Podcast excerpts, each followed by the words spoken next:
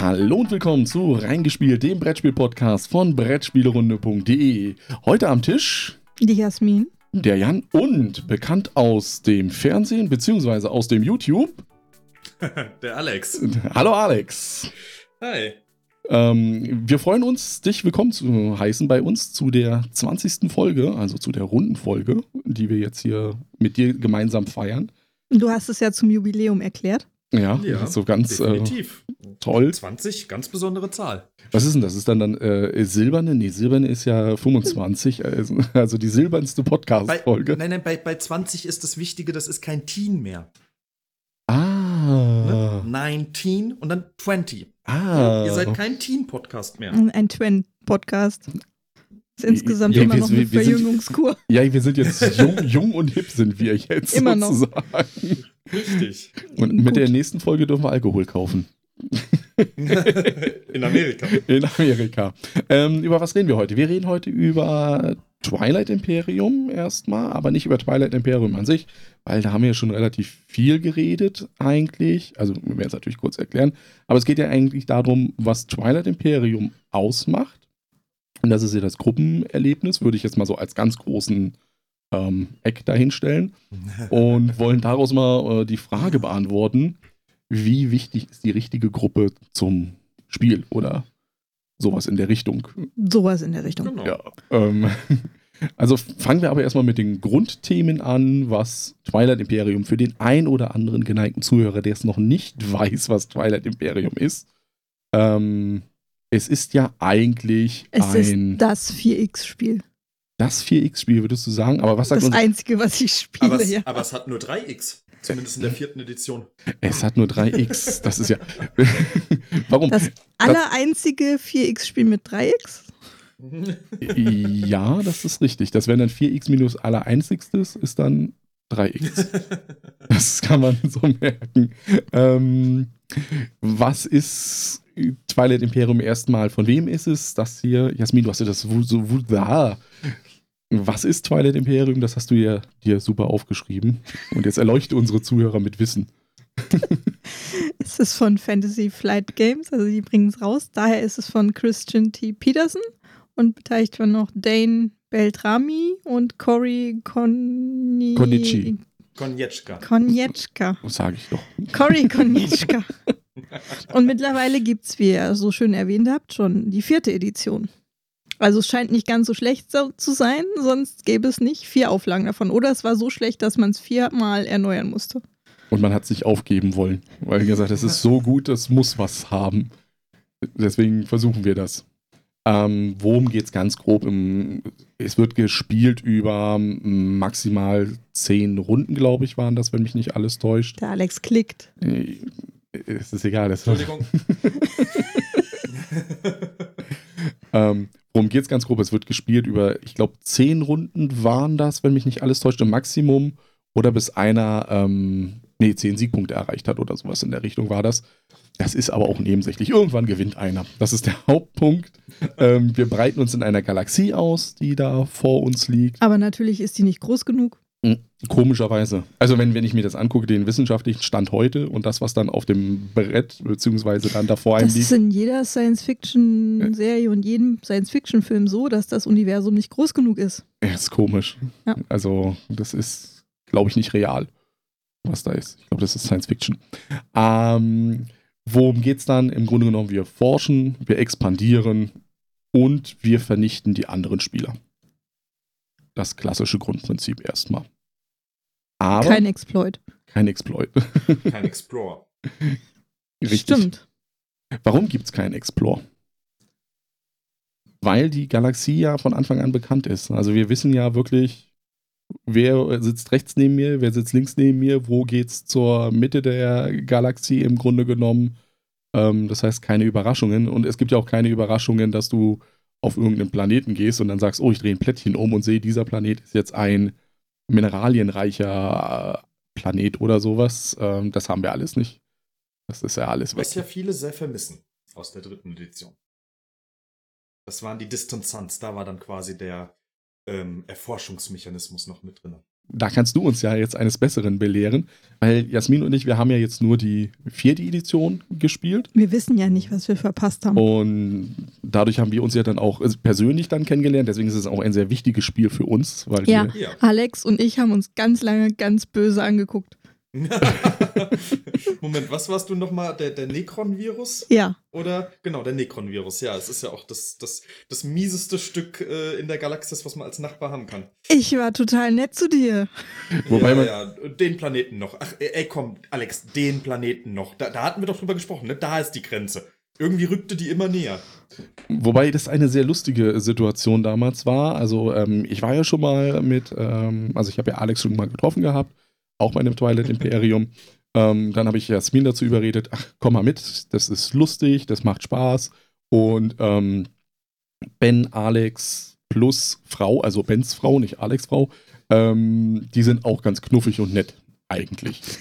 Der, knuffig war, das, der knuffigste im Raum war der Hund. Das ist richtig. Definitiv. Und dann war das schon auf der äh, Fahrt dahin, beziehungsweise äh, dem Tag zuvor. Jasmin, ah, nee, ich will nicht, ich will nicht, ich will nicht und ah, fahr doch alleine. Ähm, sind dann hingefahren. Dann setzt sich Jasmin hin und sucht sich einfach wild und das erste Mal das Spiel gespielt. Ähm, kannte das davor auch nicht. Also kannte ja nur, das ich ist habe ein mir Twilight das Imperium. Regelvideo angeguckt. Ja, aber du wusstest ja nicht, was Twilight Imperium ist. Aber der, der Punkt war, du nimmst dir diese eine Rasse, dieses Ja. Virus und Alex Ja, weil man da eine Sache nicht machen konnte. Und das habe ich, mir- habe ich mir so gedacht. Ähm, das macht es für mich einfach. Richtig, kannst nicht forschen, also lassen wir das mal weg. Richtig. Und ab dem Zeitpunkt, ich glaube, die erste Stunde war Alex nur damit beschäftigt, dich fertig zu machen. Aber wie kann man nur spielen? Ah, gegen dich muss man alles machen. Dabei saß das Böse rechts von Alex, nicht da, wo Aber ich man, war. na, man, man sollte dazu sagen, ich habe die äh, Emirate von Hakan gespielt. Die ganz freundlichen Space Lions, die Twilight Imperium so berühmt gemacht haben. Und ähm, Die auf dem Cover sind. genau, und dann möchte man keinen aggressiven Nachbarn, der nicht forschen kann, weil man möchte ja eigentlich handeln. Was zu dem Zeitpunkt aber auch dazu führte, dass ähm, Jasmin ja gar nicht wusste, dass sie ein aggressiver Nachbar sein muss, sondern sich diese Rasse Ah, einfach naja, gut, also wenn ich nicht forschen kann und ich Karten habe, die mir sagen, ähm, wenn du jemanden angreifst und dem Schaden zufügst, dann kriegst du eine Technologie von dem. Das macht schon Sinn, also das verstehe ich. Aber wo wir da drin sind, also wir sind ja jetzt auch dann eigentlich schon mitten im Thema drin, nämlich die Gruppe, die sich dadurch gebildet hat. Also Was man ganz klar sagen kann, da kochen Emotionen hoch. ja, äh, am kompletten Tisch kocht da alles, muss ich sagen. Und das ist aber auch Ja. wichtig. Das musst du auch abkönnen, glaube ich. Und da musst du auch Profi sein. Ich war Dass ja du sowas hinkriegst. Alle hatten Mitleid mit mir, weil ich Ja, meine das- linke das war- Hand nicht benutzen konnte. Richtig, genau. Die war Das ja auch war ja noch das Recht- Schlimmste. Ich rechte Hand. musste dir deine Figuren, die mich vernichtet haben, ja auch noch bewegen. Aber ähm, da äh, ist es halt der Punkt, dass ich gemerkt habe, ähm, also beim zweiten Mal spielen dann auch für mich, dass die Gruppe, die sich da herausbildet, ähm, damit auch umgehen muss, einfach mit dieser ganzen. Also, dass du zum einen nicht so hart spielen kannst, zu sagen, ja, du spielst das erste Mal und wir kicken dich raus. Also, du hättest ja jederzeit auch versuchen können, ähm, die Kräfte am Tisch zu bündeln und Jasmin rauszukicken. Ähm, Da muss ja erstmal jemand bereit dazu sein. Ja, Oder viel besseres Beispiel, ähm, in unserer allerersten Partie hätten wir dich in der zweiten Runde eigentlich vernichten können. Da wäre von dir für den Rest des Spiels nichts mehr übrig gewesen, wenn es nicht sogar so weit gegangen wäre, dass wir gesagt hätten, okay, wir nehmen dich ganz raus, was bei Twilight Imperium möglich ist. Also es ist ein Spiel, das Player Elimination kennt. Ja. Was halt dieses, ja, eigentlich ein arg problematischer Faktor ist bei einem Spiel, was potenziell acht bis zehn Stunden geht. Ja, wenn du dir vorstellst, du fliegst nach drei Stunden raus, ja, danke, was mache ich die restlichen fünf? Den Hund streicheln. Ja, also bei mir beim ersten wäre es jetzt nicht so schlimm gewesen. Ich meine, das wäre nach zweiter Runde, das wäre nach zwei Stunden gewesen. Da wäre ich noch rechtzeitig zum Essen wieder zu Hause gewesen. das hätte noch gegangen. Aber als ich mit Jasmin zusammen, als wir da waren, wäre halt problematisch gewesen. Ich wäre noch drin gewesen, Jasmin draußen, sie fährt mit dem Auto nach Hause und ich hätte dann da irgendwo in der Mitte Deutschlands übernachten müssen. Mir Jo. vielleicht mit dem Hund irgendwie eine Decke teilen müssen oder so, wer weiß. Ähm, aber es geht auch in die andere Richtung. Also wir haben das natürlich jetzt bei uns beim Twilight Imperium recht positiv ähm, verknüpft, würde ich mal sagen. Vom reinen Bauchgefühl her. Man geht ja jetzt erstmal so blauäugig daran und sagt, das wird schon funktionieren. Mit der nächsten Gruppe. Genau. Und Ich habe das Gefühl, ihr wollt da auf was hinaus. ja, aber ich leite noch darüber hinaus, was wir nämlich hatten. Also bevor, ähm, also wir haben es ja damals auf Englisch gespielt, die Twilight Imperium Geschichte, und dann ist es ja jetzt aber auch äh, in der vierten Edition, korrigiere mich, wenn ich falsch liege, aber ich glaube, es ist die Mhm. erste Version, die wirklich auf Deutsch erschienen ist, ganz offiziell, Vollkommen richtig. ohne Fanregeln oder sonstiges in der Richtung. Und Vollkommen richtig. wir hatten, bevor du deine Geschichte hier äh, uns äh, erzählt hast, auch einen Bekannten aus unserem Spielkreis, der dann gesagt hat, er hat Twilight Imperium gespielt, war ganz aufgeregt danach. Und während wir, Jasmin und ich, von unserem Erlebnis dann in unserer Gruppe so gesagt haben, oh, das ist toll, das ist toll, kam er eher so zurück mit, hm, war jetzt nicht so doll. Die haben alle mehr so vor sich hingespielt und ja, war kein tolles Erlebnis. Also von ihm selber kam dann schon, die Gruppe, die ich da hatte, war nicht so dolle. Mhm. Was ist dir denn da passiert, Alex? Also, genau, erstmal als Aufhänger, was ist mir passiert? Es ist gruppenmäßig total gefloppt mit Leuten, mit denen ich schon jetzt seit vielen Jahren spielen. Wir kennen uns sehr, sehr gut. Also es ist nicht eine reine Spielegruppe, wir sind alles wirklich Freunde, die sich auch privat sehr, sehr gut mittlerweile kennen. Und ähm, wir spielen eigentlich alles querbeet. Es zeichnet sich nur immer wieder mal ab, dass eigentlich, ähm, ja, was man so unter negativer Interaktion oder unter destruktiver Interaktion verstehen könnte, dass das durchaus problematisch ist in Spielen. Weil wir Menschen dabei haben, die einfach sehr gerne aufbauen und das Aufgebaute erhalten wollen. Ja, das sind dann auch die, die in so einem Spiel potenziell eher solche friedliche Rassen nehmen wie die Emirate von Hakan. Ähm, jetzt ist es aber so, Twilight Imperium bleibt ein 4X-Spiel vom Typ her. Das heißt, du kommst ohne Krieg nicht aus.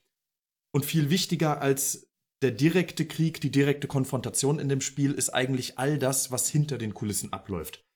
Denn was jetzt für den Nichtkenner quasi noch komplett fehlt, ist, dass Twilight Imperium zwei Ebenen hat.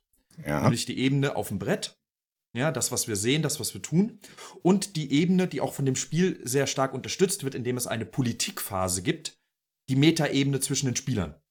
Das heißt, Absprachen, Bündnisse, alles ist erlaubt, alles ist möglich, mit eigentlich für jeden Spieler das Ziel, das Spiel zu gewinnen. Das heißt, man muss auch eigentlich in der Logik des Spiels jeden Vorteil, den man kriegt, nutzen. Wobei man ja da noch sagen muss, diese Politikebene wird ja erst zu einem gewissen Zeitpunkt, äh, wenn man so will, freigeschaltet. Aber äh, also in, in einem Regelspiel spätestens dritte Runde. Ja? Also wenn Mechatol Rex, das der Planet im Zentrum, um den sich die ganze Geschichte von Twilight Imperium dreht, sobald den ein Spieler eingenommen hat, ähm, beginnt der Senat der galaktischen Völker zu tagen und es gibt eben die Politikphase. Aber das ist ja dann auch der- halt der Punkt, Ja. dass du ja natürlich sagst, äh, erst ab der dritten Stunde, äh, ab erst ab dritten Runde, da sind dann auch schon zwei Stunden vergangen, muss man so sehen. Und da ist jetzt Ja. genau das, was du ja gesagt hast, dieser Aufbaucharakter. Und das ist am Anfang ja wirklich so ungefähr. Du startest die erste Runde, ja, der eine setzt da seine Tokens hinein, du machst nichts, weil der baut irgendwas auf, der nächste ist dran und so weiter. Also die ersten zwei Runden sind ja wirklich äh, eigentlich ein, jeder baut vor sich hin, hat natürlich irgendwo einen Plan Genau. im Hintergrund, aber wenn man so will, klassisches Eurogame mit keiner kommt sich wirklich großartig in die Quere in der Richtung. Es gibt sogar noch kleinere Absprachen. Pass auf, du, ich nehme den Planeten. Also meistens mit dem Nachbarn natürlich rechts oder links neben sich. Ich nehme den, du lässt den und alles ist super. Man kommt sich nicht in die Quere erstmal. Genau, die Galaxie ist so aufgebaut, dass man in, in den ersten, in der ersten oder in den ersten beiden Runden eigentlich jeder genug Planeten zur Verfügung hat, sodass ich dem anderen noch nicht äh, in die Suppe spucken muss. Mhm.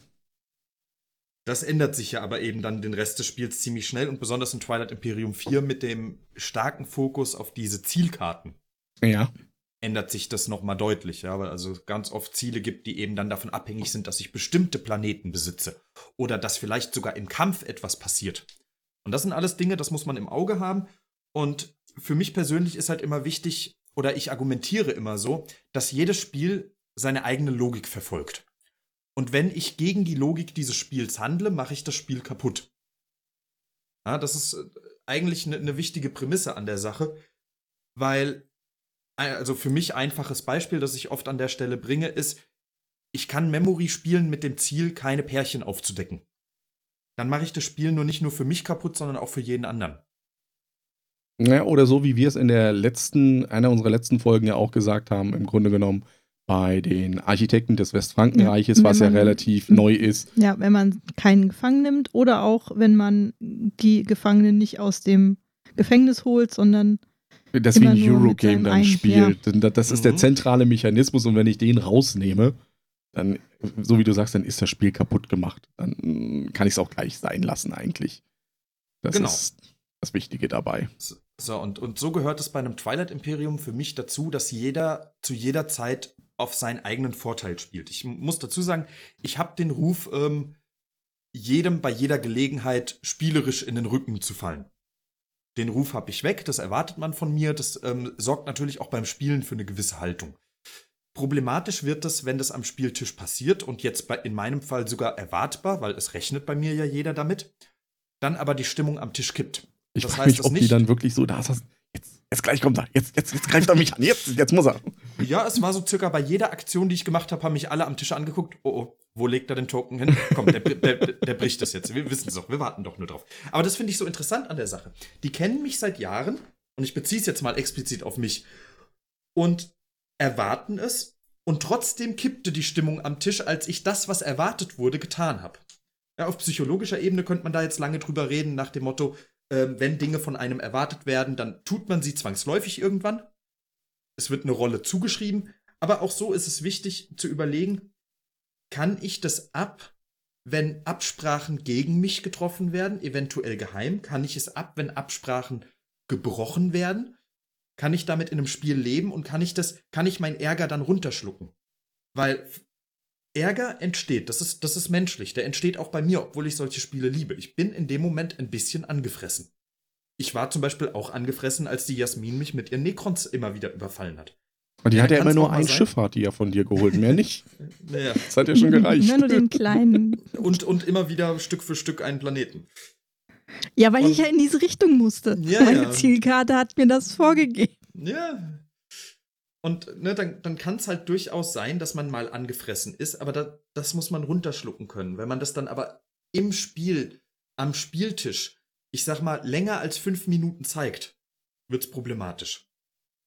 Und das ist uns passiert. Es ist dann, es ist, ja, quasi auf den Tisch gekommen, die schlechte Laune durch meinen Bündnisbruch. Und es kam dann dazu, dass sich alle gegen mich verbündet haben, aus Prinzip, weil er hat das Bündnis gebrochen und dabei total ignoriert haben, dass ein vierter Spieler ähm, in der Ecke der Galaxie hockt und Punkt für Punkt macht. Und ich immer wieder darauf hingewiesen habe, ey Leute, der macht da seine Punkte, der gewinnt. Ist uns egal, Hauptsache du verreckst.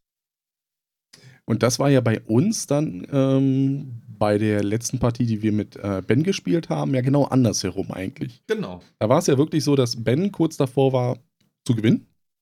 Ähm, und die Underdogs, also Jasmin, du und ich, gesagt haben, wir alle gegen Ben, weil der gewinnt sonst. Natürlich hat er dann auch gesagt, da drüben, meine Frau, die wird sonst in der nächsten Runde Feierabend machen, aber Ja, aber ansonsten hätte er halt Feierabend gemacht. genau, wurscht. also Man- das, das ist Wie ja wieder bei was. Munchkin, man verhindert es, solange es geht. Vollkommen richtig. Das, ist, das sehen viele als Nachteil in solchen Spielen, aber deswegen hat Twilight Imperium ja ein festes Rundenende. Ne? Also, wie du am Anfang richtig gesagt hast, Jan, nach zehn Runden ist es vorbei. Hey, ein Punkt für mich. Sofern ich mich jetzt nicht verrechnet habe, aber es sind fünf Level 1 Siegkarten und fünf Level 2 Siegkarten. Es liegen zwei aus, dann wird eine auf. Ja, es müssten zehn Runden sein. Es ist es nur in dieser langen Variante, die du ja noch spielen kannst mit 14 oder 15 oder sowas. Die gibt es ja auch noch irgendwie. ja, ich weiß aber nicht, ob es da mehr Runden sind. Keine Ahnung, ehrlich gesagt. Aber ganz müsste ehrlich, ja. äh, es sind dann 14 Runden. Es, rei Ja. es reicht ja dann auch. Also Es reicht dicke. acht, Genau. neun Stunden sagt man, nee, jetzt ist Feierabend auch irgendwann. Genau, es ist halt, ähm, im Amerikanischen gibt es den Begriff Negotiation Game. Mhm. Ja, das, das, das ist es halt. Es geht darum, sich gegenseitig auf die Mütze zu hauen, so lange wie möglich, bis halt einer da als Sieger herausgeht. Und dann, dann wechseln Bündnisse minütlich, nämlich eigentlich immer gegen den Führenden. Übrigens etwas, was ähm, das bei Ben so verhasste Star Trek Ascendancy meiner Meinung nach perfekt macht. Bei drei Spielern. Oh, jetzt haben wir einen Zuhörer verloren. Und das kann nicht jede Gruppe. Und das, das, also das merkt man ja eigentlich schon bei vielen anderen Spielen, aber bei Twilight Imperium, gerade wenn es dann ein so langes Spiel ist, Da wird es dann echt heftig. Ja, gut, weil du natürlich in einem anderen Spiel, wo das. Ähm, Das hatten wir ja auch schon ist- bei, bei Rising Sun. Ja, wenn sie, wenn sie Beispiel. lange dauern, dann hast du halt diesen Frust, oh, nach drei, vier Stunden und jetzt habe ich verloren. Bei dem Eurogame, naja, gut, die sind heutzutage in einer Stunde, anderthalb Stunden gegessen, wenn du so willst. Und Richtig. dann ist die Sache, ja, gut, dann habe ich jetzt hier verloren und dann mache ich halt beim nächsten vielleicht oder sowas in der Richtung. Gewinne ich dann. Beziehungsweise. Ja, das ist der gleiche ja. Effekt äh, bei Rising Sun, wenn man dann mal äh, den Ver äh, Verrat spielt. Ja, das ist dann böse erstmal. Ja. Wie konntest du? Oder Deswegen- wenn man bei, bei Winter der Toten plötzlich verbannt wird, obwohl man nichts getan hat. Aber- ja, komisch. Weil man ja Toten- grundsätzlich der Verräter ist. Jan, Jan Winter der ist Toten es. ist ein sehr, sehr schönes Beispiel für dieses Dilemma. Für dieses Dilemma der, der inhärenten Spiellogik. Wenn ich bei Winter der Toten jemanden habe, dem das einzelne Ziel, sein eigenes Ziel egal ist, dann bricht er eigentlich die Logik des Spiels. Das Spiel funktioniert insofern noch weiter, als dass es ein Ende finden wird. Aber wenn man das mal durchdenkt, ist der Twist an Winter der Toten, dass ich das Gruppenziel erreichen muss, aber es dabei irgendwie schaffen muss, mein eigenes Ziel zu erreichen. Weil sonst verliere ich ja. Wenn ich jetzt aber einen oder im schlimmsten Fall sogar mehrere Spieler habe, die so kooperativ spielen, dass sie sagen, mir ist das Gruppenziel aber das Wichtigste und ich versuche erst gar nicht mein eigenes Ziel zu erreichen, dann geht dieser Zw- Zwist für alle Spieler verloren, weil das Gruppenziel erscheint auf einmal viel zu einfach. Naja. Und dann haben die anderen gar nicht mehr wirklich den Zwist zwischen ihrem Gruppenziel und ihrem Einzelziel ähm, zu entscheiden, weil sie plötzlich gar nicht mehr wirklich zum Gruppenziel beitragen müssen oder nur nebenher und man schön für sein Einzelziel scheffeln kann. Und beziehungsweise bei mir war es ja so, ich wurde verbannt und in dem Moment war mir, ich, ich konnte das Spiel ja nicht mehr gewinnen. ja, das ist ja in was anderes, Sinne. wenn du verbannt worden bist. Ja, aber bist ich war du ja unschuldig. Ich war ja gar kein Verräter. Ja, bist du ja aber kein Teil der Gruppe mehr. Ja, das wurde ich dann ausgeschlossen. Dann. Aber Brauchst du bekommst ja eigentlich ein neues Ziel. Ja. Ne? Das, das Verbandenziel. Ja, Ob man es dann noch aber. erfüllen kann, ist die andere Frage, gerade wenn man irgendwie in der letzten Runde oder so verbannt wird. Ja, aber das Äh, war dann dann schon so. Also wir haben als, als Gruppe haben wir ja schon fast kaum überlebt gehabt. Also Mhm. als der. Und wenn du dann einen wegnimmst und sagst, du bist jetzt weg Ja. und die, dann sind die anderen ja noch hoffnungsloser und werden überrannt und damit ist das Ding dann gegessen. Es sei denn, gewesen. du sparst die eine Nahrung. Nee, ich, ich wurde ja von Zombies dann überrannt. Ich, ich konnte die einfach auch nicht äh, weghauen in der Richtung. Ähm, ich frage mich gerade, was äh, vorhin noch die Sache war mit dem, dass du ja sauer bist auf einen. Mhm. Ähm, wie das ähm, bei klassischen Eurogames ist, wo du ja eigentlich dem anderen diese eine Aktion wegnimmst. Also das ist ja genauso, wo du sagst, Mhm. ah, ich würde jetzt in dieser Runde das, das, das, das, das machen und dann natürlich dieses klassische, Ja, der das- vor dir nimmt, Aber das ist ja, Höhle bauen. ist ja ganz oft erwartbar, weil die anderen ja auf das gleiche Ziel hinarbeiten, auf das du auch hinarbeitest. Und wenn es halt in die Taktik des anderen auch reinpasst, ist es normal, dass das passiert. Aber ist es dann wirklich, da kenne ich. Ja? ja, ist es dann vielleicht nur ein, ein zeitliches Problem? Also dass ich sage, gut, klar, diese Aktion ist jetzt weg, aber in fünf bis zehn Minuten bin ich ja wieder dran und dann ist sie aber zur Verfügung. Keines dieser Spiele ist altruistisch. Oh, du hast ein Fremdwort Das- benutzt. das- ich benutze das öfter mal Fremdworte. Das ist ein wichtiger Punkt. Und selbst da kenne ich Mitspieler, äh, explizit äh, meine Partnerin, die versucht zu vermeiden, dem anderen Aktionen wegzunehmen. Die dann lieber ihren Plan B verfolgt, als meinen Plan A kaputt zu machen, weil dann mache ich dem anderen ja was kaputt und das möchte ich nicht. Oh, das, das würde ich ja gar nicht wollen. Und, und genauso habe ich auch Mitspieler am Tisch, die auch da dann angefressen sind. Ja, und wenn, wenn, wo du jetzt so schön sagst, diese Spiele sind nicht altruistisch, richtig. Extrem gesehen müsste ich immer so spielen, um für mich den maximalen Benefit an Siegpunkten herauszuholen. Und das kann genauso gut sein, dass ich nur einen Siegpunkt mache, aber eben verhindert, dass du sieben Siegpunkte machst. Ne? Also wähle ich vielleicht für mich nicht die optimale Aktion, aber nehme sie dir dafür weg. Und da kenne ich auch ganz viele, die mit dieser Spielweise ein Problem haben, die dann sagen, du nimmst die Aktion doch gerade nur, um es mir kaputt zu machen. Ja, richtig, weil ich gewinnen will und damit du nicht gewinnst. Ja. Ein klassisches Ding, um wieder darauf zurückzukommen, auch bei Rising Sun. Da gibt es ja in dieser ähm, letzten Jahreszeit, also den Herbst, Ja. dann, ähm, wenn du den Turtle-Clan hast, die ja ihre Festung haben Ja. und dadurch können, gibt es ja genau eine Karte, die ähm, ja die Schildkröten kaputt macht. Das ist der Godzilla, der heißt aber nicht Godzilla in äh, Rising Sun. Ich glaube, der heißt Daimyo irgendwas. Und wenn du aber Startspieler bist, und so ist es mir jedes Mal gegangen, wenn ich das war, ich musste diese Karte einfach nehmen als Schildkröten-Clan, um sie den anderen wegzunehmen. Sie nimmt und gegen Richtig. dich verwendet. Ja. Ja. Und Ja. sie bringt mir überhaupt nichts. Also es gibt, es hätte andere Karten gegeben, die mir mehr Siegpunkte geben, eigentlich. Aber die Wahrscheinlichkeit, dass ein anderer die nimmt und mich dadurch äh, ja den Sieg kostet, ist einfach zu hoch gewesen. Also das ist genau wieder das, Das Klassische. Zeig, zeigt aber auch, dass du mit Spielern spielst, äh, die es dir kaputt machen würden. Ja, ja. klar, aber Um halt zu verhindern, dass du gewinnst. Das heißt, du, Alex, hast einfach die falsche Gruppe. Das ist das Problem. dabei. Si sicherlich. Deswegen ist in, in meiner Gruppe am bevorzugtesten sind Eurogames, wo man sich absolut nicht in die Quere kommen kann. Also ein Orléans zum Beispiel. Ja? Und selbst da ist manchen in meiner Gruppe ähm, das, der, der Reiseplan zu viel. Mhm. Und das, das finde ich persönlich immer wieder krass, weil also ich neige in die genau entgegengesetzte Richtung. Ja, also meine Lieblingsspiele sind Twilight Imperium und der Eiserne Thron zum Beispiel. Ja, also äh, schlimmeres Backstabbing kann man sich eigentlich gar nicht vorstellen. Und das sorgt auch immer mal wieder für Konflikte und ähm, ja auch für schlechte Laune oder dass man gegenseitig ähm, Spiele irgendwie bewusst schlecht findet. Und das ist nicht einfach, wo, wo man halt sieht, wie wichtig es auch ist, die für sich passenden Mitspieler zu finden, ja, um auch mal auf das, das Eingangsthema im Prinzip zurückzukommen. Wie wichtig ist die Gruppe? Ja, eigentlich mit das Wichtigste. Glaubst du, dass es dann auch eine Sache wäre, die die Verlage vielleicht mal angehen sollten? Weil, ich meine, auf den Packungen steht ja meistens jetzt mittlerweile drauf, Glücksfaktor, drei von fünf Sternen, Familienspaß, zwei von fünf oder so, dass man da auch mal explizit. Spaß, eins von fünf. Naja, jeder, ja, jeder definiert ja Spaß ja anders, ne? Also, ich weiß, bei uns Spielen ist für mich kein Spaß. Also, es ist Arbeit. Es ist Arbeit, richtig.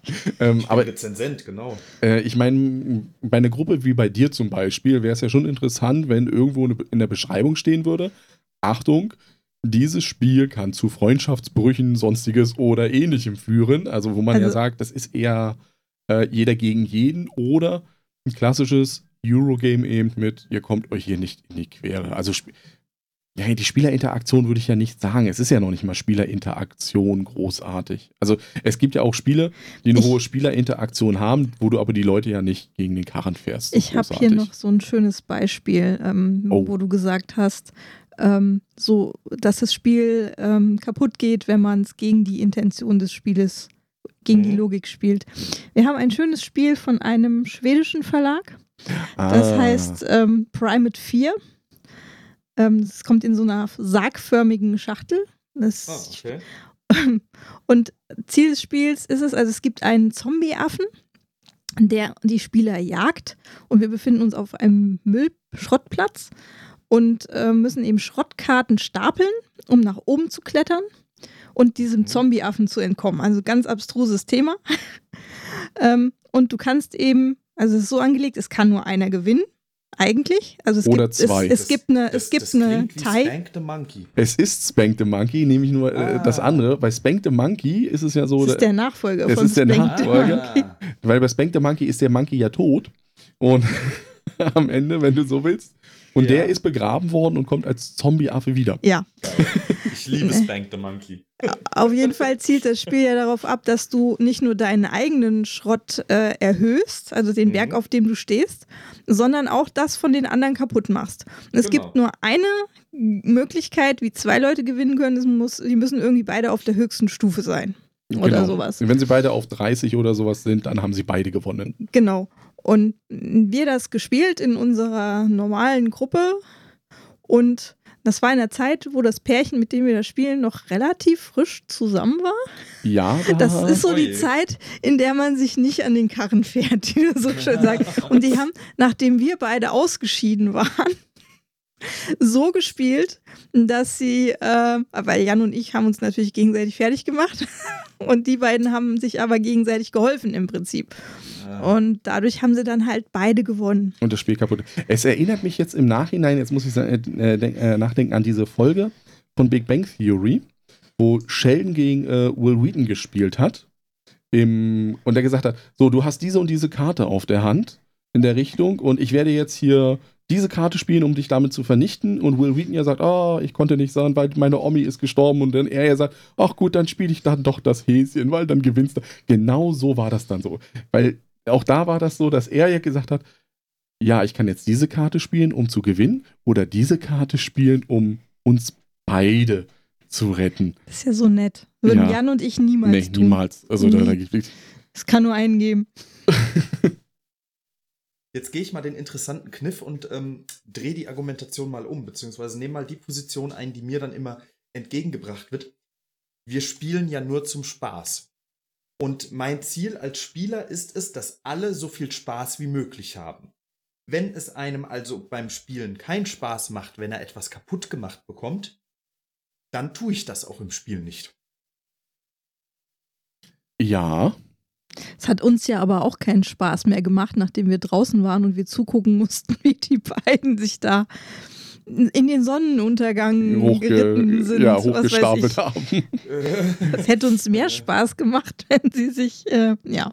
Mittlerweile macht es den beiden auch wieder Spaß, sich gegenseitig fertig zu machen. Ja. Das ist auch die, die einzige ähm, Entgegnung, die ich für dieses Argument habe, ist, dann muss man andere Spiele spielen. Ja, Tatsächlich, dann, dann sind das Menschen, die Spiele dieser Art, die irgendwie eine negative Interaktion haben, nicht spielen können. Und dann hat man zwei Möglichkeiten. Entweder man tut es immer wieder und hat immer wieder Frustmomente. Das ist meine Position, die, die ich habe, das kann ich auch ganz offen sagen. Ähm, oder man entscheidet sich wirklich, diese Spiele komplett wegzulassen. Wo ich für mich sage, dann entgeht mir zu viel der Spiele, die ich liebe. ja, dann bleiben ja im Prinzip nur noch die Multiplayer-Solitärspiele. Wie, Genau, was weiß so ich, nochmal oder so. Ja, also sowas. Selbst, selbst, selbst ein Luxor hat ja den Aspekt, dass ich zuerst auf einem Plättchen stehen kann, auch wenn der andere sich da großartig vorbereitet hat und nehme dem das weg. Ja, ich meine, ein bisschen wegnehmen hast du immer. Das ist ja kein Schwarz und Weiß. Ja. Es gibt ja auch noch massenweise Grau als Wohlfühlbereich. Ja, immer das, so das sind dann diese klassischen Dinger mit, es gibt die, die äh, Rosenberg ist ja äh, Klassiker dafür. Wollte ich gerade sagen, genau. Das, das sind die klassischen Spiele, die sind in meiner Gruppe absolut kein Problem. Ja. Wo du sagst, ich- Erde, Geh da drauf, ich bezahle nur einen Arbeiter, um diese Aktion zu machen, aber keine Angst. Es gibt da ja noch eine Aktion, da musst du zwar gibt zwei genau, bezahlen, Die, die Copy-Aktion oder so. richtig? aber äh, ist zwar ein bisschen teurer für dich, aber ich nehme sie dir nicht wirklich hundertprozentig weg in der Richtung. Genau. Wo man nie sowas richtig kaputt machen kann, wo man höchstens was ein bisschen verzögern kann. Ähm, oder Marco Polo wäre auch sowas, ja, wo das im Großen und Ganzen, das hat, das hat schon ein bisschen Interaktion, aber du kannst dir nie wirklich was kaputt machen. Oh, doch, das geht. Wie Nein. oft Jan ich da find- seine Würfel irgendwo hingestellt hat und es mir kaputt gemacht hat. Das kann ich gar nicht zählen. Aber äh, auf, auf ein Spielbrett machst du ja nichts kaputt. Ich meine, du reist, der eine reist von A nach B und ähm, das, das nimmt sich nicht viel in der Richtung. Und bei Marco Polo ist es auch so, dass ähm, siehst du ja bei uns beiden. Ich meine, du gehst immer mehr auf Aufträge und ich eher mehr so auf die Reise zwischen den Dingern. Ist das so? Nein. Also wenn wir es nochmal spielen, hast du das vergessen. Was mich noch interessiert, ist dann eigentlich bei deiner Gruppe, hast du sie darauf, also wollten die Twilight Imperium spielen direkt oder hast du denen das so wässrig gemacht, dass du mit deiner Begeisterung dann eigentlich gesagt hast, auch Leute, Leute, Leute, Leute, jetzt müssen wir spielen. Jetzt, jetzt kommt der ganz interessante Punkt. Ich habe äh, die meiste Zeit gerade ähm, von einem bestimmten Spieler meiner Gruppe gesprochen.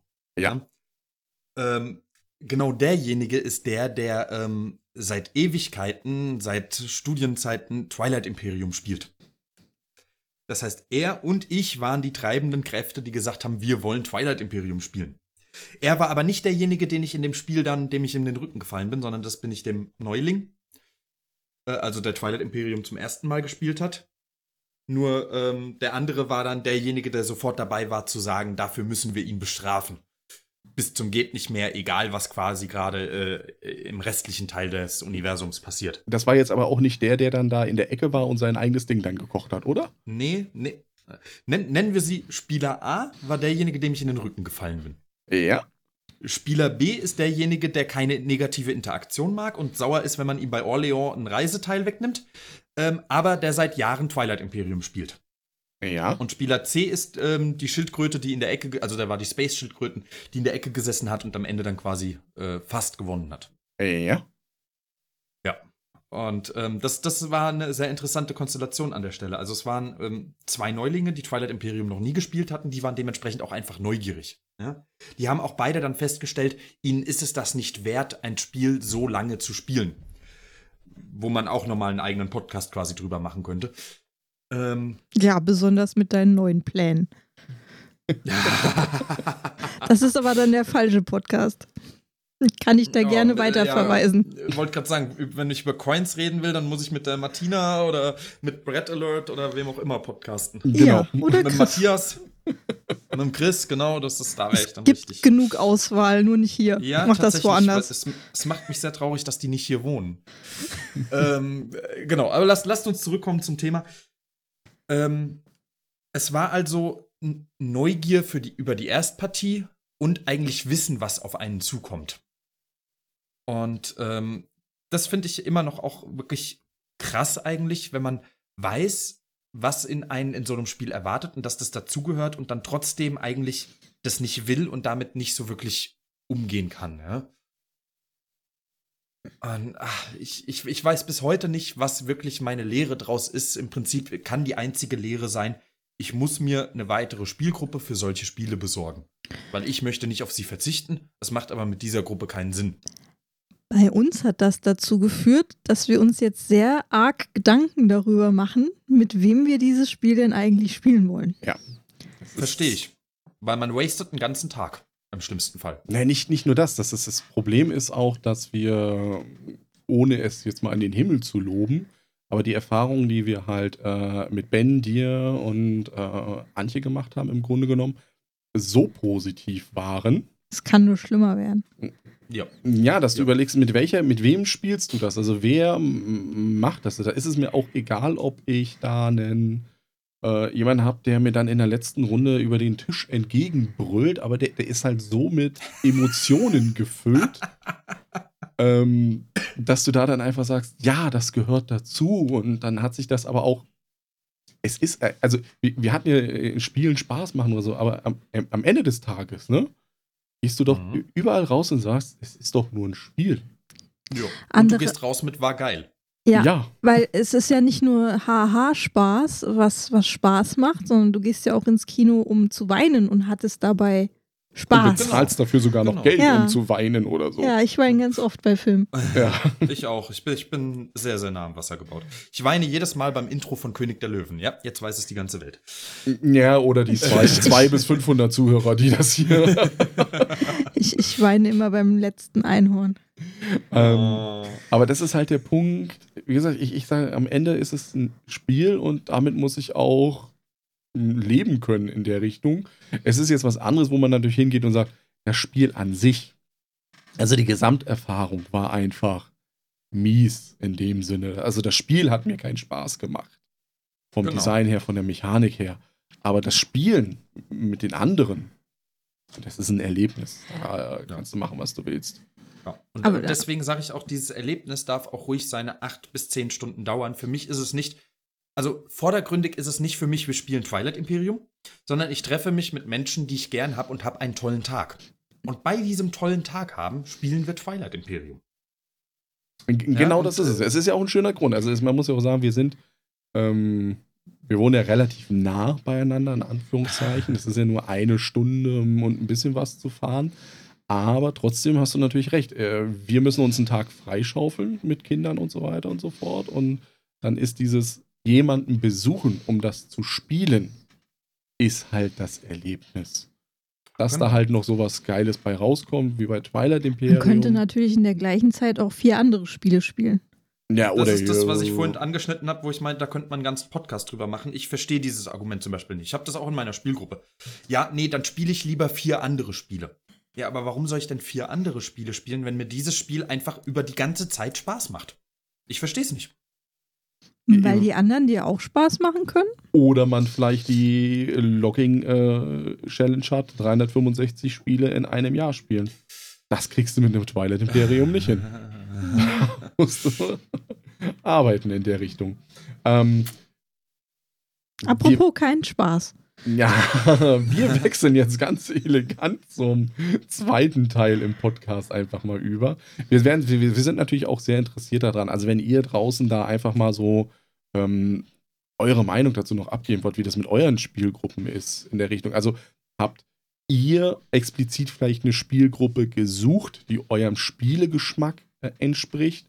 Oder ist es genau andersherum, dass ihr sagt, naja, mir ist das Brettspielen oder das Spielen an sich so wichtig, dass ich meine Bedürfnisse, die ich an Brettspiele habe, eigentlich runtergeschraubt habe und dann mich eher auf die Gruppe eingestellt habe.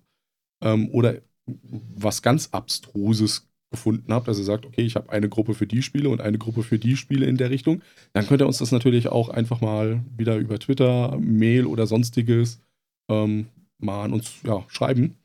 Da werden wir auch mal gespannt drüber. Die Hoffnung stirbt zuletzt. Naja, wir hatten jetzt ja schon eine Interaktion, ne? Das ist schon mehr als nichts. Ne? Wir hatten schon mehr es ist, als es, eine. ist so, es ist so schade, dass seit den Social Networks quasi alles an Webseiteninteraktion ausstirbt. Wir begeben uns jetzt in den zweiten Teil des äh, Podcasts mit einem Spiel, was vielleicht Spaß macht. Nein, das macht keinen Spaß. Oh doch, es macht großen Spaß. Also ich Ich glaube bin nicht die richtige auch. Gruppe für dieses Spiel. Das ist, das ist das Spiel, das mit der Person, die bei Twilight Imperium keinen Spaß hatte, Spaß gemacht hat. Haha, Jetzt verwirre ich alle komplett. Ah, das war doch A, A, B, B oder C? oder G. Es war, es war ob, B. du, ob du wirklich richtig stehst, weißt du, wenn das Licht angeht. Ähm, um was, äh, um was nicht, um was reden wir, über was reden Wir reden über Kampf um Rokugan von Molly Glover und Tom Jolly. Das kann Das- man sich nicht besser ausdenken. Es ist total gut. Ich glaube Ähm. immer noch, das sind Ghost-Autoren Jolly und Molly, das ist Auch bei FFG. mh, genau. Und ein Area-Control-Spiel im guten alten Japan, was aber nicht Japan ist. Sondern Es ist im, im Universum von Legend of the Five Rings. Was ja ein Rollenspiel ist, was ein LCG ja, ist, ähm, was ja die ja, mystische Marke, ne, die fernöstliche Marke von FFG eigentlich ist. Also ist ja eine der äh, IPs von denen, wenn man so will. Aber Und- auch erst seit kurzem. Und die können sie auch nicht verlieren an irgendwelche Lizenzgeber. ähm, Hm, Auf was spielst du hier wohl an? Ah, weiß ich nicht. Ähm, um was geht's prinzipiell? Es, es, gespielt wird über fünf Runden, das Spiel. Ähm, wenn ich dran bin, lege ich Kampfmarker, die verdeckt sind, auf eine Karte. Die werden umgedreht und dann wird einfach geguckt, wer kriegt ein Territorium oder nicht. Ein ganz primitiver Kampf, da guckt man einfach nur, wer hat die meiste Stärke in einem Gebiet. Und das war's. Und das macht man ja, 25 Mal. Also diese Kampfmarker legen. Das ist das ganze Spiel. Also mehr ist es wirklich nicht. Aber Jasmin und ich, wir haben es geschafft, dieses Spiel ähm, Falsch zu spielen. absolut in jeder Hinsicht falsch zu spielen. Und dadurch den Ersteindruck natürlich. Ja, ähm, es war ein ganz großer Wunsch von Alex, dass, äh, dass wir darüber reden. Und Ja, dann aber nur weil ihr nicht über Kriegsspiele und Coins reden wollt. und, ja, und wir hatten das zufällig auch hier noch stehen. Das war reines pures Glück. Ähm, und wir haben dann uns dann doch mal hingesetzt und haben es gespielt und halt, wie Jan sagte, total falsch. Ja, Deswegen ist das jetzt hier total unqualifiziert, diese Meinung. ja, deine Meinung ist vielleicht unqualifiziert, meine nicht. Also ich, ich würde es immer noch wieder gerne spielen, weil ich, nachdem ich weiß, welche Fehler wir gemacht haben, also um es mal zu sagen, glaubst du, hast du eine Chance? Ja, also ich habe Gut. haushoch verloren. Das lag daran, dass Jasmin, es gibt eine Startspielerkarte. Die, mit dieser Startspielerkarte kann man unter, diese, unter einen verdeckten Marker gucken, um ihn dann dem Spieler wieder zurückzugeben. Problem, was ich überlesen hatte in den Regeln. Das gibt's nicht im Nicht Zweispieler. mit zwei Spieler. Das heißt, ich hatte in jeder Runde, weil Jasmin immer den Startspieler hatte, eine Einheit weniger. Ich kam auf keinen grünen Zweig. Die hat ein Territorium nach dem anderen genommen. Das war's. Ähm, dann haben wir äh, zu viele Tokens ausgespielt. Also ja, also jeder hat einen äh, Bluffmarker.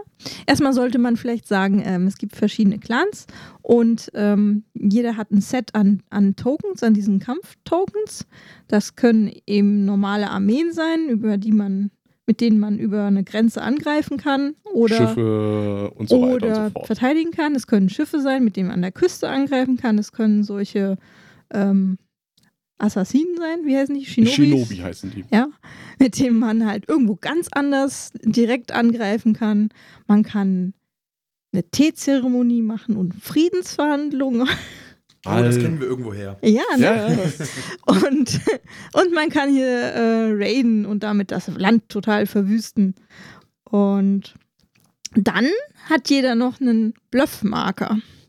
Und man zieht jetzt je, jede Runde fünf von diesen Tokens aus diesem Pool, die man hat, verdeckt. Also man weiß nie genau, was man bekommt in der Runde. Und aus, aus keinem beschissenen Beutel, der typischerweise bei FFG mal wieder nicht beiliegt, obwohl es eigentlich echt toll wäre, ja, aber es ist wenn die, jeder Spieler einen Beutel hätte. ja, aber die Beutelfirma muss ja irgendwie äh, unterstützt werden. Ne? Subventioniert werden, ja. Ja, auf jeden Fall kann man dann ähm, einen dieser Marker, wo dann was draufsteht, sich sozusagen aufsparen und stattdessen einen Bluffmarker legen, auf dem nichts drauf ist. Dadurch, dass die verdeckt gelegt werden, kann man damit den Gegner verwirren. Und wir haben aber statt fünf Tokens, die man normalerweise legt, haben wir sechs gelegt. Ja, Alle. wir haben die jede Runde haben wir den Bluffmarker mitgelegt. Komplett raus. Dadurch hatten wir aber auch keine Marker, die wir mit in die nächste Runde zum Beispiel nehmen konnten. Weil einige Marker, wie so ein Fünfer äh, ja, wenn man Armeemarker, jetzt, genau, ein Fünfer Armeemarker ist schon relativ viel. Ich glaube, das ist das höchste sogar. Das ist der stärkste. Ja. Und ich hatte den Vierer und Fünfer in der gleichen Runde und dachte mir, blöd. hätte man das in die nächste mitnehmen Ja, können, wäre hätte toll ich das, gewesen. ja, hätte ich das auch anders Ja, gemacht. ne? Das war Fehler Nummer zwei. Fehler Nummer drei ist, wenn man ein, wenn man äh, Provinzen, äh, also die gesamte Landkarte ist Territorium und Provinzen unterteilt. Und wenn man eine bestimmte, äh, also wenn man alle Provinzen eines Territoriums hat, kriegt man eine Territoriumskarte. Die legt man ab, wenn man gespielt hat. Haben wir auch nicht gemacht. Also, ähm, wir haben das Spiel wirklich komplett falsch gespielt, bis auf einen Marker hinlegen und umdrehen. Also ich, er, ich erkenne ja, äh, ich erkenne an, dass das Spiel einen gewissen Reiz hat, weil du ja weder weißt, was für Tokens du für die Runde zur Verfügung haben wirst, noch weißt, was der andere denn hat und was der wo eigentlich macht. Ähm, also so genau kannst du dir da nie sicher sein, dass der Marker, der da jetzt an deiner Grenze liegt, tatsächlich einen Angriff darstellt. Weil man kann ja jeden Marker hinlegen. Also ich kann ja auch an eine Grenze theoretisch ein, Ein Schiff, legen, Ja. um den anderen zu verwirren. Das Tolle ist, wenn aufgedeckt wird, dann äh, werden alle illegal gelegten Marker einfach abgelegt. Und ich kann, kann nicht nur jeden beliebigen Marker hinlegen, um quasi mit einem illegalen Marker zu bluffen. Das Schöne ist auch, jede Markerart überschneidet sich in ihrer Art, wie ich sie hinlegen muss, mit einem anderen Marker. Ne? Also den Shinobi kann ich irgendwo mitten reinlegen. Es gibt aber noch einen Marker, den ich, den ich einfach mitten reinlegen kann. Ich glaube, Frieden und Raid Die- kannst der- du der- auch der Frieden, reinlegen. Genau, Frieden sowie Raid. Ähm, an, an die Grenze legen kann ich den Shinobi zum Angriff. Ähm, genauso wie eben die Armee. Und so haben wir immer wieder zwei Markertypen, die unterschiedliches tun, die ich aber auf die gleiche Art und Weise lege. Das heißt, ich kann mir als Gegner nie sicher sein, was hat er denn gelegt. Ist es A, B oder ist es eventuell ein Bluff? Dann wäre es C. Und was es für mich so großartig macht, und das, das kann ich vorwegnehmen, ich habe die Rezension schon gedreht. Ich denke auch, sie wird online kommen, bevor das- das- euer das- Podcast online geht. Aber das war meine Frage, die ich jetzt eigentlich Oh, hatte. dann, dann stell sie. nach dem Unboxing-Video warst du dir ja noch nicht sicher, ob du dazu überhaupt die Zeit haben wirst, Mhm. dazu was zu drehen. Aber jetzt erfahren wir, ja, du hattest sie dann, die Zeit. Ja, definitiv, weil das Spiel ähm, mehrere Sachen macht, die ich äh, als besonders ansehe und die es wirklich toll macht. Das allererste ist die Spielzeit. Es im Prinzip wird ja oft davon gesprochen, es sei der eiserne Thron, der kleine Bruder. Dem möchte ich ein bisschen widersprechen. Es ist die, die Kernmechanik davon, ohne alles drumherum. Mhm. Ja, also dieses Marker legen und blöffen damit. Das haben wir auch bei, also bei Twilight Imperium legen wir ja quasi ähm, Marker, um zu sagen, da tue ich was. Bei der Eiserne Thron lege ich Marker verdeckt, um zu sagen, da tue ich was und der Marker sagt auch gleichzeitig, was ich tue. Ja, und das, das haben wir im Prinzip auf die Essenz runtergebrochen in Kampf um Rokugan. Das funktioniert grandios. Das funktioniert super, es ist einfach, es ist intuitiv, man weiß, eigentlich nach einer Runde weiß jeder, wie man welchen Marker legt und kann das ohne Probleme tun. Und es funktioniert in jeglicher angegebenen Spielerzahl. Und zwar unterschiedlich, aber jeweils sehr gut. Und besonders eben zu zweit. Es gibt eigentlich kein Spiel dieser Art, das überhaupt zu zweit spielbar ist. Geschweige denn, dass Spiele dieser Art mit Blöffen und allem zu zweit funktionieren. Kampf um Rokugan funktioniert super. Es skaliert dadurch, dass man einfach mehr von der Karte schon besitzt. Es also an, an mehr Stellen rund geht. Es bleibt dabei, dass man die 25 Marker hat. Aber durch diese mächtigen Gebietsfähigkeiten, die ihr ähm, quasi immer wieder auf die Hand genommen habt, man muss dazu sagen, dass wir sie nicht ausgespielt haben. Das ist ja noch doofer. Äh, erst später, ja, am Anfang vom Spiel machen nicht alle Sinn. Also von nee, daher klar, spart man die ja. sich schon mal auf. Ja. ja. Aber ähm, es, also ihr werdet es vielleicht auch gemerkt haben, es funktioniert in seiner Mechanik zu zweit und es kommt trotzdem dieses Gefühl von Area Control und Blöffen auf. Area Control ist schon oft zu zweit eine ne schwierige Sache. Dann noch mit Blöffen, Lug und Betrug. Ui, da wird es ganz kritisch. Also damit füllt das Spiel bei mir eine Lücke ähm, bei der ich vorher halt Spiele stehen hatte, wie der Eiserne Thron, das erstens mal seine lockeren vier Stunden braucht und ja. zweitens eigentlich mindestens, also es geht offiziell ab drei, sprechen wir mal ernst, mindestens vier, wenn nicht fünf Spieler. Ja, es und ist halt, ähm, weil du wieder ein drittes Element drin hast. Also das ist so ähnlich wie bei Custom Heroes. Stichspiel, drittes Element, die Karten werden angepasst. Äh, Fox in the Forest, Stichspiel zu zweit, ja. was eigentlich nicht ja. funktionieren kann. Doch, richtig geil. Und dann ist aber ein drittes Element drin mit, das hebelt das alles wieder ein bisschen auf. Und genau das gleiche äh, bei dem, der Bluffmarker. Er ist drin, ein drittes Element in dem Sinne, beziehungsweise das Verdecklegen mit den illegalen Movements und so weiter und so fort. Es kommt wieder was Neues dazu und dadurch funktioniert es einfach. Es geht halt weg von diesem klassischen, ich ja, leg da was hin und mach das. Und es nimmt eine Ebene weg, nämlich im Prinzip, also die Ebene, die Metaebene des Bündnisses oder so, ist im Kampf um Rokugan gar nicht wirklich relevant. Es ist vollkommen klar, jeder haut jedem auf die Nuss, wo er irgendwie kann. Und dadurch dann zusätzlich, dass das Spiel tatsächlich so gebalanced ist, dass alles ausgehebelt werden kann. Also in der ersten Partie dachten wir uns zum Beispiel, oh Gott, ähm, der hat in einer Fraktion, äh, in einem Gebiet ganz viel Ehre angesammelt. Also Ehre sind quasi die Siegpunkte eines Gebietes und jedes Mal, wenn man ein Gebiet erfolgreich verteidigt, erhöht sich der Ehrewert dieses Gebiets. Das heißt aber auch, es wird umso ähm, äh, attraktiver. Äh, lukrativer, danke, attraktiver, lukrativer als Ziel für den Gegner. Und ähm, wenn dann irgendwann auch noch ein Friedenmarker reinkommt, den man ja auch selbst reinlegen kann, dann kann man dieses Gebiet nicht mehr angreifen. Dann liegen da irgendwie sechs, sieben Punkte in einem Gebiet und du kannst es nicht mehr angreifen. Ja, aber du kannst es verheeren, womit das Gebiet quasi komplett ausgelöscht wird. Also es ist für, für, für jedes Extrem, für alles, was da ist, hat das Spiel eine Antwort. Und man muss diese Antwort finden. Und dadurch, dass man seine 25 Marker garantiert zieht, muss man sie haben. Äh, beziehungsweise man kriegt sie garantiert. Das Problem an der Sache ist, und das ist das einzig große Problem des Spiels, es ist sehr anfällig dafür, wann du deinen Kram ziehst. Ja. Das Spiel geht so richtig ab in den letzten Runden. Klar. Da, wo klar ist, der wird das Territorium kontrollieren, der wird das Territorium kontrollieren, da gibt es Sondersiegpunkte für, das muss ich verhindern, da will ich noch rein, das will ich noch tun. Aber wenn man am Anfang des Spiels, dadurch, dass man seine Marker zufällig zieht, beispielsweise seine zwei stärksten Armeen und das stärkste Schiff und den stärksten Shinobi zieht, dann kannst du rein theoretisch das Spiel für dich schon abhaken. Jetzt ist die Frage, wie oft kommt dieser Fall vor und fällt es ins Gewicht bei einem Spiel, das so 60 bis, äh, ja, bis 60 bis 90 Minuten dauert? Ich persönlich finde nicht, deswegen finde ich es so genial. Ich verstehe aber jeden, der sagt, ja, fällt für mich ins Gewicht. Das muss man, das ist äh, subjektives Empfinden, das muss jeder für sich gewichten. Was noch hinzukommt, sind die ähm, Siegbedingungen, also nicht Siegpunktbedingungen. Jeder bekommt so ein geheimes Ziel am Anfang. Diese geheimen Ziele ähm, schlagen zu zweit, was die Endsiegpunkte angeht, überhaupt nicht zu Buche. Da sind die nahezu egal. Na, ja, geben, ja, ja, die, das, das, das, sind, das sind irgendwie, äh, was, was waren es, fünf bis zehn Punkte oder so. Das ist, das ist zu zweit nahezu, nahezu irrelevant. Oder es kann irrelevant werden, sagen wir Wenn man es richtig spielt, wahrscheinlich. während das zu fünft der Hauptteil deiner Siegpunkte sind.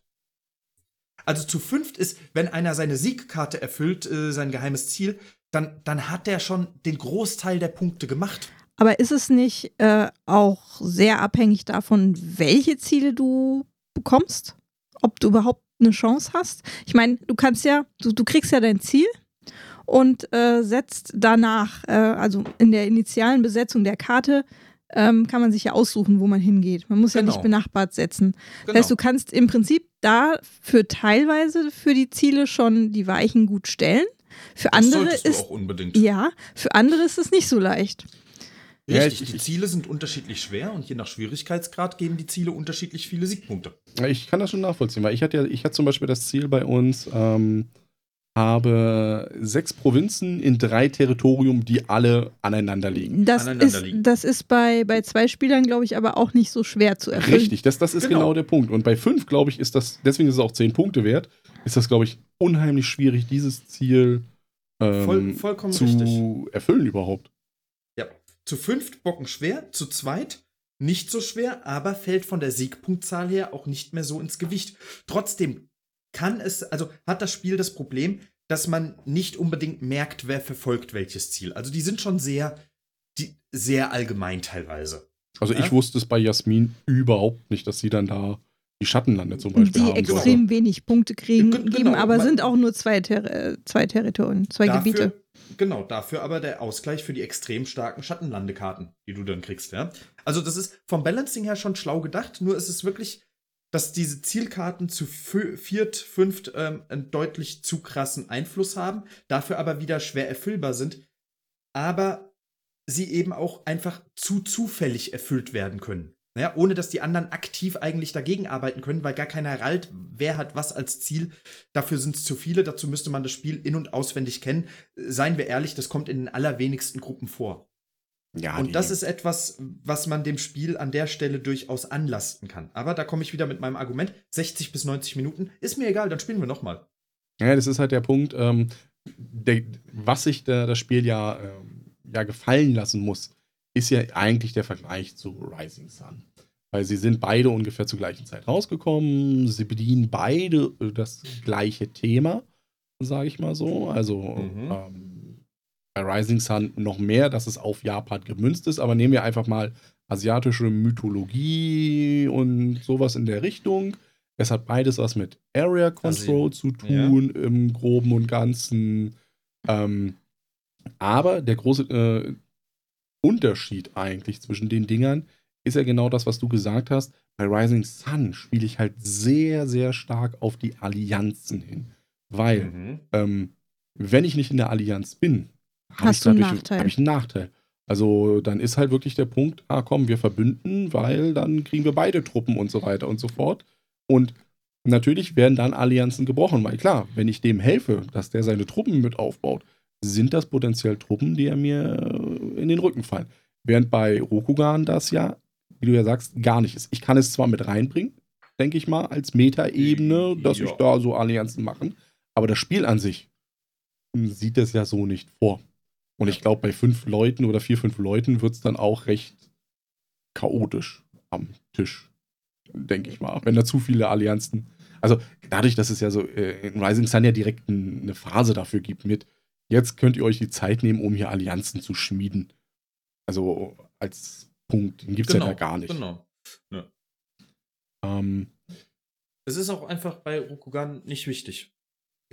die Frage ist jetzt bei uns beiden, ob wir das jetzt nochmal spielen. Also meine Frau ist ja kein Freund von Area Control Spielen. Überhaupt nicht. Aber jetzt, jetzt, jetzt haben wir ja so viel darüber erfahren, was wir falsch gespielt haben. Dass man es ja eigentlich noch einmal mindestens Das, richtig das schuldet muss. man dem Spiel eigentlich. Äh, eigentlich hätten wir es ja schon ein zweites Mal gespielt, wenn unsere Gruppe am Montag nicht ausgefallen alle wäre. krank. Alle- Na, alle- Ja, bei uns fällt es seit fünf Wochen aus. wegen Krankheit. Das ist unfassbar. Und also ich, ich werde versuchen, das nochmal zu spielen auf alle Fälle. Ja, dann am Montag ohne mich, ne? Zu dritt. Nee, du willst es ja mit. Dein Sieg, den du errungen hast, der ist ja sowas von. Der ist getrackt, das steht fest. Nein, der ist sowas von äh, weg. Das, das, das kannst du dir nicht vorstellen. Was mich halt nur wundert, ist, dass Rokugan ähm, so komplett ähm, vorbeigegangen ist. Also so unter dem nicht? Radar. Na, an, oh, das ist schon unterm Radar Nein, geflogen. überhaupt nicht. Also nur weil du davon nichts mitkriegst. Also Doch, ich- mitbekommen ich habe ich schon, in den- aber In, de, in den Facebook-Gruppen und alles es ist komplett unterm Radar geflogen. Das ist kurz mal aufgeflackert und war sofort weg. Aber genauso war es ja auch bei Rising Sun im Grunde genommen. Das ist hochgegangen. Klar, erstmal durch die Kickstarter-Kampagne, ähm, dann Cool Mini und so weiter. Coole Aber als es, Miniaturen, einen ganzen Haufen davon. ja, also für uns coole Miniaturen. Wir haben uns, wir freuen uns darüber. Wir die- bemalen immer noch. Äh, aber nach der Veröffentlichung und ähnlich wie bei Rokugan, kurz was darüber gehört und dann war es weg.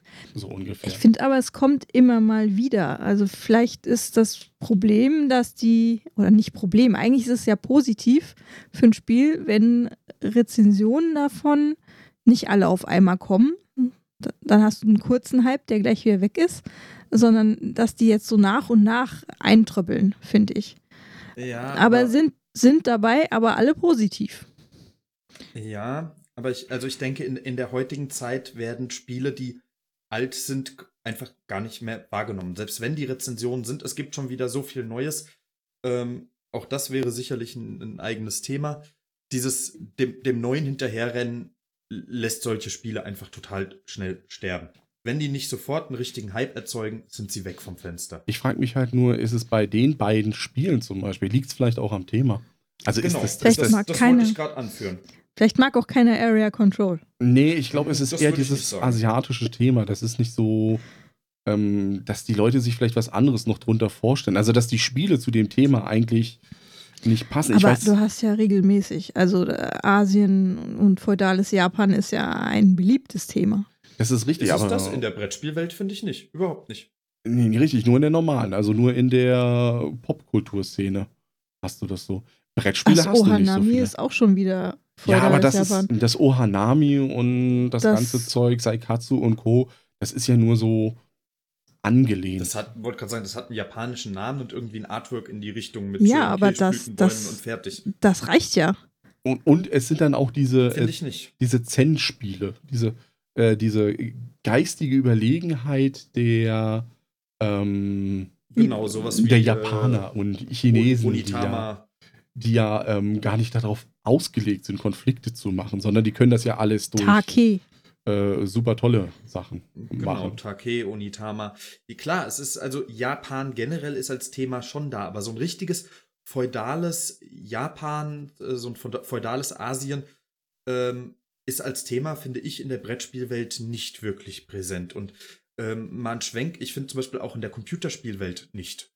Abgesehen von einem ähm, Total War Shogun gab es quasi äh, meines Horizonts her kaum Spiele, die in diesem Zeitraum sich abspielen. Und ich glaube, das ist, das ist ein schwieriger Zeitraum. Gerade für uns äh, ähm, Man muss- Deutschen ist es ein schwieriger Zeitraum. Es ist ja noch nicht mal der ist Zeitraum. unbekannt. Das, das Problem ist ja, also gerade bei ähm, Legends of the Five Rings, also das Universum, was dahinter steht, das ist ja komplett ähm, nur angelehnt an diese gesamte Mythologie, wenn du so Es willst. ist, ge- genau, es ist angelehnt an die gesamte Mythologie und ähm, es ist in Deutschland kein bisschen populär. Also das LCG ist zwar auf Deutsch gekommen, ähm, das Rollenspiel Legend of the Five Rings wird es zum Beispiel nicht nach Deutschland schaffen.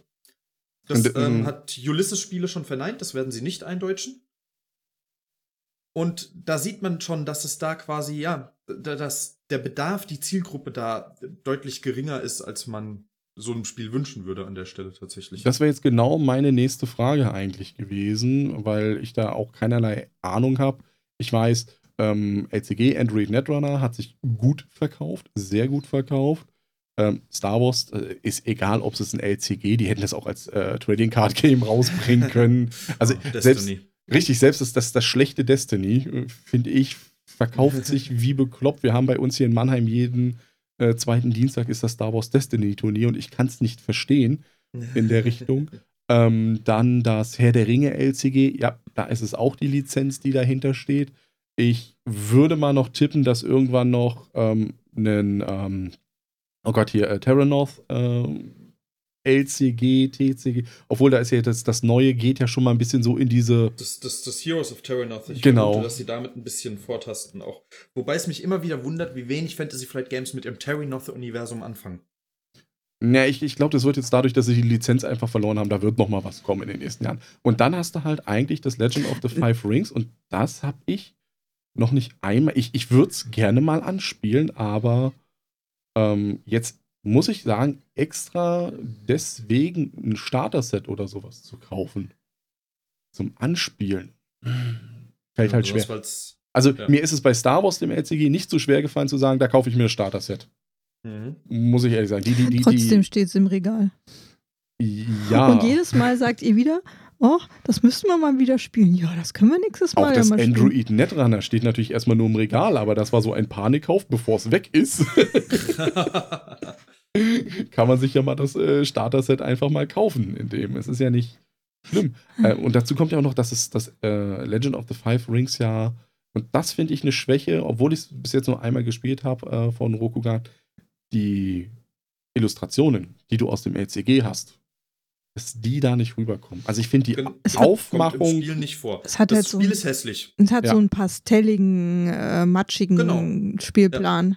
Also es ist, könnte, hätte mehr Sättigung vertragen. Ne, nicht nur das, Das- also wenn ich das mit dem Spielplan von Rising Sun, das ist ja auch erstmal nur Inseln, von der Farbgebung ist es sogar relativ ähnlich, aber dann hast du da auf der Karte einfach mehr fürs Auge. Dann sind da Monster abgebildet. Also ich, jetzt nicht die Miniaturen, sondern wirklich auf der Karte an sich, wie die aussieht.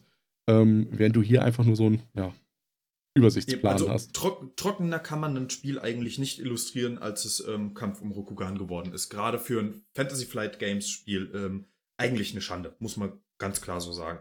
Das Spiel hat null Aufforderungscharakter optisch. Außer das geile Cover. Das finde ich grandios.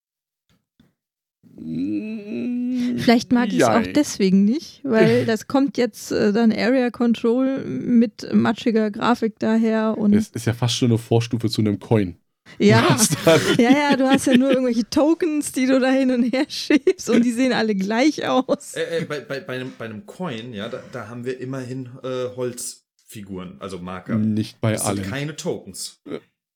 Beim schlimmsten Dingern hast du auch nur ein paar DIN A4-Blätter, die du ausschneidest. Aber im Grunde genommen könnte ich mir einen Rokugan genauso auch machen. Basteln. Also ich, kann- ich, ich nehme den Plan, pack den auf meinen Scanner, druck den aus, ein paar Tokens dazu und ähm, hätte das Ding fertig. Also es, es gibt, Aber das kannst du ja mit vielen Spielen machen. ja, aber das es ist ist, allein noch kein Argument. Ja, aber das- es das- muss ja das diesen erwartet Punkt man von so einem Spiel geben, nicht. dass ich sage, es ist ein, du musst immer, immer noch überlegen, es ist ein FFG-Spiel. Dafür ist die Schachtel Games. klein. Genau, das ist dann der nächste Punkt. Dafür ist die Schachtel schön klein. Da war ich ja auch sehr, sehr verwundert. Ja, aber das ist ein Problem von FFG, dass die sagen, boah, wir müssen hier die typischen Das- Luftfall. Das, ist ja original das passt chinesische Luft, die du noch noch, kaufst. das passt vielleicht noch in die Lücke im Regal. die eine, die da noch ist. Ja, aber dafür ist es vom Preis nicht. Ich glaube, es liegt bei 30, 40 Euro oder so in der Region. Und da wird es dann halt schwierig, das einem Normalkunden, sage ich mal so, auch zu verkaufen. Sage ich mal. Ja. Du hast eine kleine Schachtel. So, dann hast du vielleicht irgendwo, dann gehst du mal auf die Seite von Asmodee oder so, wo du den Spielplan siehst und denkst, oh, ja, das ist jetzt, das gibt jetzt aber auch nicht so viel her fürs Auge. Ähm, Ja. Macht es schwierig, das zu verkaufen. Also du kannst, Ja. ähnlich wie mit dem Auto, du kannst das geilste Auto als Autohändler haben, wenn das äh, als Farbe kackbraun hat, dann wird das auch keiner freiwillig kaufen unbedingt. Es sei denn, es ist dann hip jetzt heutzutage. Wie gesagt, es, es, es hat von der Schachtel und allem her ähm, auch das, die, die äh, Grafik hinten drauf. Es hat null Aufforderungscharakter. Ja, und das ist halt Und- genau der Punkt. Bei Rising Sun hast du erstmal schon mal die Miniaturen. Also sagst oh, geile Miniaturen. Zack.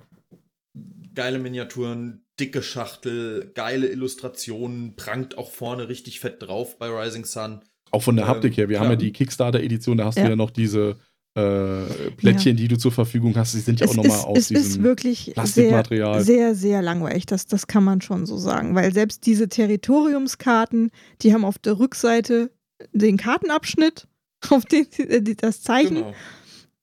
und das Zeichen, auf das sie sich beziehen und auf der anderen Seite Text. Das Ja, war's. selbst, selbst die, die, die Schirme, ich meine, du hast ja bei jedem anderen Spiel irgendwo, ne?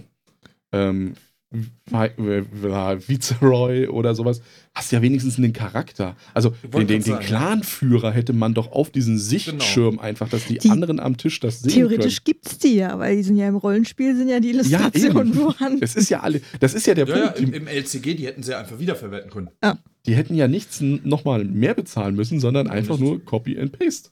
Und ich meine, das, das kennt man ja von Fantasy Flight Games, wenn man die Arkham Files Spiele kennt, da über seit 20 Jahren gefühlt benutzen die da die gleichen Illustrationen. Ja, du, du kannst ja auch dir, also du auch als äh, Star Wars Rollenspieler kennst ja auch einige Illustrationen, kommen einem schon mal bekannt vor. Und da denkt man Genau. sich die, oh, Imperial Assault und so und Co. Ja. und alles irgendwie wieder in Ja. der Richtung. Also das ist wirklich das ist ein großer Kritikpunkt, der da einfach bei Rokugan reingreift. In der Ja. Richtung, finde ich. Also ich, ich hoffe mal, dass wir hier irgendwann mal ein Update dazu bringen können. Aber vielleicht, wenn wir das jetzt aufnehmen und bis dahin gespielt haben, wenn das veröffentlicht wird, quatsche ich jetzt aus der Zukunft rein und bin jetzt fertig und habe jetzt noch eine abgedatete Meinung von uns beiden reingeschnitten. Wahnsinn. Mal sehen, ob das so Du funktioniert. kannst es am Samstag ohne mich spielen. Gespannt. also Ja- Ja- Jasmin, ganz ehrlich, ähm, wenn du sagst, Area Control prinzipiell ist schon nicht mein Ding, dann verstehe ich es zu sagen, nee. Ich glaube auch nicht, dass es dann für dich ähm, in irgendeiner Form eine Erleuchtung sein wird. Nein, du musst das Ja, anders verkaufen. Du, du kannst mich da wieder fertig machen, Frau. Wenigstens Twilight Imperium ist ja wenigstens, da sind so kleine Raumschiffe, mit denen man spielen Genau, da, kann. da passiert ja auch viel mehr noch. Da man sind ja Illustrationen auch. Illustrationen, Ja. Ressourcen, man kann forschen, da hat man so viele Sachen, über die man sich freuen kann. Während Kampf um Rokugan wirklich äh, die Essenz von Area Control und Bluff Und dann machen wir das einfach so: Wir nehmen meine Sturmtruppler, die sehen ja alle gleich aus, packen da die Token drunter, hast du auch Miniaturen zum Anfassen. Nein, danke. Und, Dann siehst du ja, was das ist. nee, nicht. Sehr stumpf. Können auch halber Ü-Eier nehmen und die Tokens da drunter legen. Oder sowas. Ist, okay. Dir fällt noch was ein? Äh, nee, ist Nee. wieder weg. Okay. Ähm, ja, und äh, damit beenden wir die ganze Sache jetzt hier wieder langsam. Ist ja auch über eine Stunde. Oder vielleicht nicht. Das werden wir im Schnitt sehen, wo wir jetzt hier enden. Also, lieber Zuhörer, Entschuldigung, dass es vielleicht länger als eine Stunde gedauert hat, aber es war Alex, der da zu viel geredet hat. Äh, Ist es nicht unsere Schuld? Wir bedanken uns Definitiv. natürlich bei ähm, dir, Alex, äh, vom Boardgame Junkie, beziehungsweise Spielama. Da sieht man dich ja vor der Kamera in dem Sinne. Ähm, Dass du die Zeit hattest, mit uns ein bisschen zu reden. Immer wieder gerne. Ähm, und wir sagen dann einfach Tschüss, bis zum nächsten Mal. Dann ohne Alex. Dann ohne Alex. Aber jetzt darf sich Alex nochmal verabschieden. Und vielleicht auch einen Gruß an die Mama oder sowas rausbringen. Ne? Du bist Oh jetzt ja, live Äh, nein, auf ich- Sendung. Nein? Ich, ich glaube, ich muss mich, wenn, bei meiner Spielerunde entschuldigen, die jetzt in diesem Podcast, glaube ich, ganz schön einstecken mussten.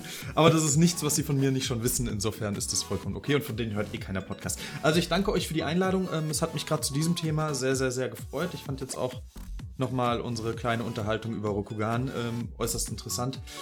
Ach, was würde ich mir in meinen Videorezensionen eine zweite Person zum Reden wünschen? Insofern macht weiter mit eurem Podcast auf weitere 20, wenn nicht noch mehr Folgen. Ja, du bist dann Und in wir Folge sehen 40, uns- bist du dann wieder gesetzt. Bin ich wieder dabei? Ui, das dauert ja noch ein bisschen. Und ansonsten hoffe ich, wir sehen uns am Spieltisch. Genau, also bis dahin sagen wir Tschüss.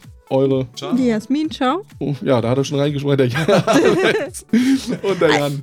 Wir hören uns beim nächsten Mal. Bis dann. Tschüss. Tschüss. Tschüss.